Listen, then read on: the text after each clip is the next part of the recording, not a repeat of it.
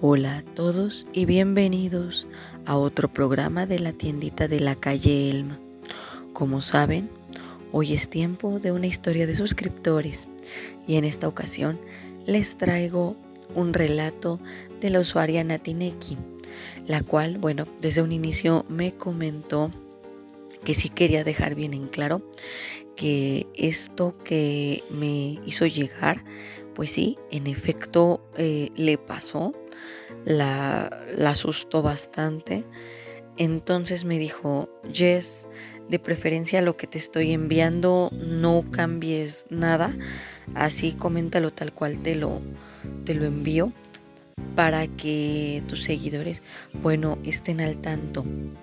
¿Por qué? Bueno, ya se estarán enterando a lo largo de este relato. Con ustedes, preguntas nocturnas. Siempre fui una persona curiosa y me gusta probar un montón de challenges que suben en las redes para ver qué pasaba cuando los hacía. En especial, me gustaba hacer esos retos que tienen que ver con cosas de miedo y demás. O al menos antes los disfrutaba. Antes sí me gustaba hacerlos. Ahora, con lo que me pasó, creo que es probable que no vuelva a jugar a nada de eso por un buen rato.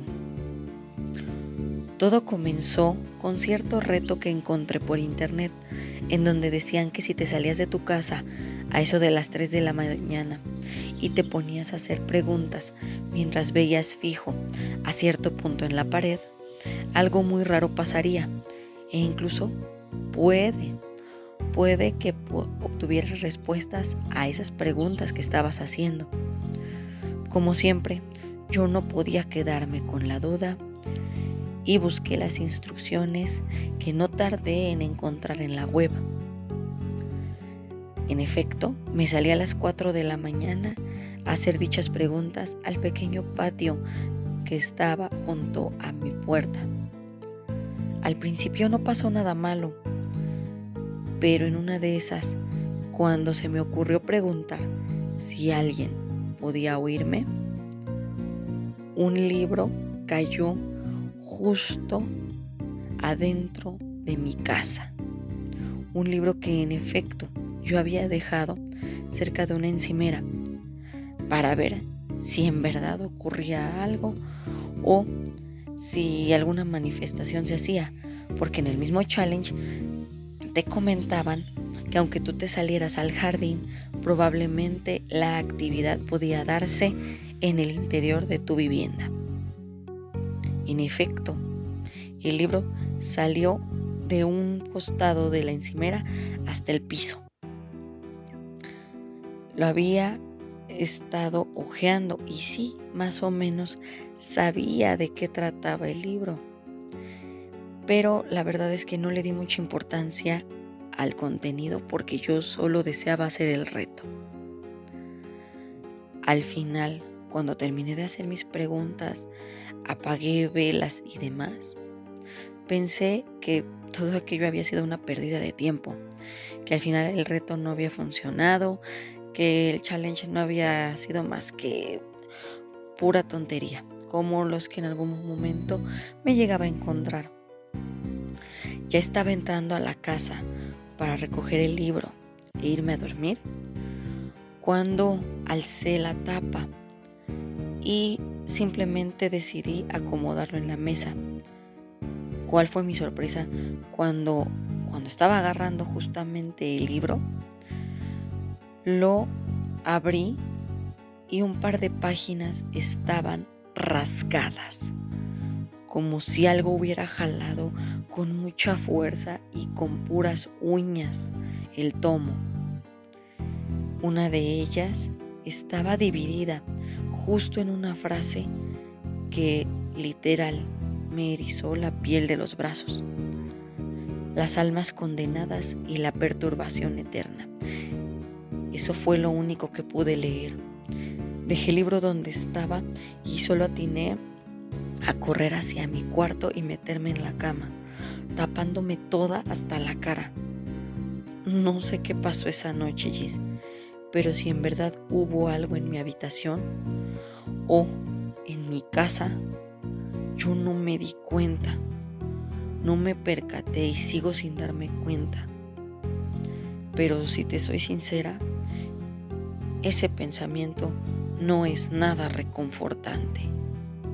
Te envío esta historia para que tus seguidores tengan cuidado con los challenges que salen en la web. Algunos no son una broma. Ahorita la verdad es que no he tenido otro encuentro extraño en mi casa, pero ese libro tras lo que ocurrió decidí tirarlo. ¿Hice bien? ¿Fue correcto haberlo tirado después de lo que pasó? No lo sé. Pero bueno, si alguno de tus seguidores sabe la respuesta a esta pregunta, pues sí le pediría que envíe alguna respuesta. Porque como te digo, en sí no he tenido ningún problema en mi casa, pero no puedo quitarme la visión de esa frase y de ese libro con las páginas rasgadas de la cabeza. A veces me despierto en la noche un poco acelerada, como si hubiera estado corriendo un maratón. Y sí, en automático, se me viene a la mente ese libro. Pues como pueden ver, Nati la verdad es que, pues sí, jugó con algunas cosas que, como les he dicho, a veces no puedes estar tomando a la ligera. Como saben, los retos a veces tienen su base de verdad en algunas cuestiones. Y si les soy completamente sincera, yo he escuchado muchísimas cosas acerca de retos que manejan libros, que manejan eh, teclados, todo este tipo de cosas que lógicamente se pueden interpretar al lenguaje. ¿Por qué? Porque, bueno, hasta donde me he enterado, parece ser que son algunos de los más efectivos al momento de estar invocando, aún de manera inconsciente, em, entidades del más allá. Entonces, bueno, como dijo Natineki, eh, ella más que nada busca respuestas a lo que le está pasando, aparte de, la, de lo que ocurrió, de su historia, está buscando respuestas. Entonces, ahora es mi turno de preguntar. ¿Alguno de ustedes sabe cuál fue el reto que hizo ella? Y si lo saben, ¿podrían decirle qué fue lo que pasó con ese libro? ¿Fue correcto que lo hubiera tirado? Eh, ¿Tiene que hacer algo más para que deje de estar soñando con ese libro? ¿Para que deje de asustarse pensando con ese libro? Los estoy leyendo. Cuídense y recuerden, no prueben todos los challenges que encuentran en la web. De verdad, podrían encontrarse con eh, ciertas cuestiones que podrían empezar a perturbarlos. Tal vez no de forma física, pero perturbación sigue siendo perturbación. Y lo mejor es cuidarnos, tanto física como mentalmente. Que tengan una excelente noche, cuídense y hasta luego.